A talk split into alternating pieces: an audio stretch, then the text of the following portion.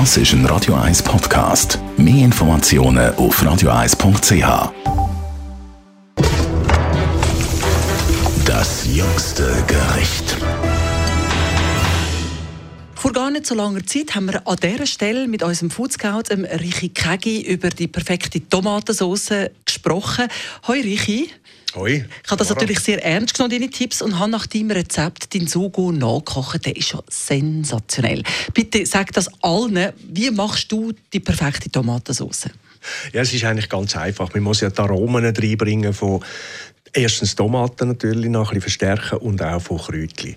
Und einen Tomatensugo, den muss man einfach eine Weile lang kochen, weil dann konzentriert sich der Geschmack der Tomaten. Man muss ihn nicht stundenlang oder tagelang kochen, aber vielleicht eine Stunde oder zwei leicht köcheln lassen. Ich habe jetzt drei Stunden auf dem Feuer gehabt, aber nur das lange natürlich nicht. Es gehört schon noch etwas drin. Ja, es gehört natürlich richtig gutes Aroma drin und dafür nehmen wir Kräutchen, wir nehmen Basilikum, wir nehmen Peterli, wir nehmen ein bisschen Estragon, das gibt einen speziellen Geschmack.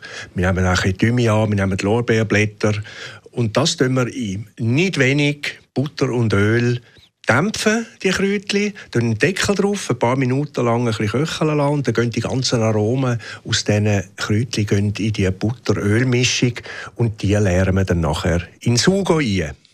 Mit samt den Kräutchen?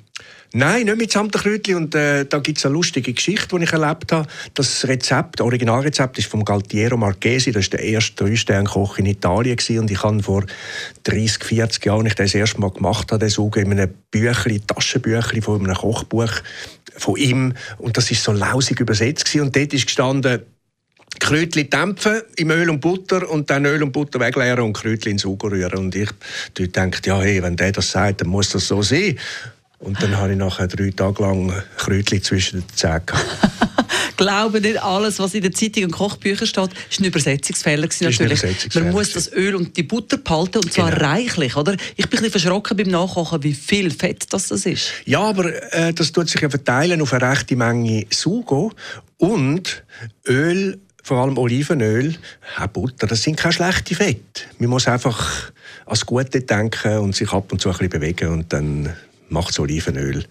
Außer richtig gut am Herz nichts.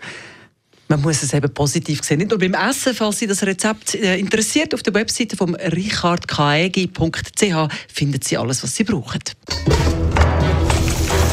Das jüngste Gericht.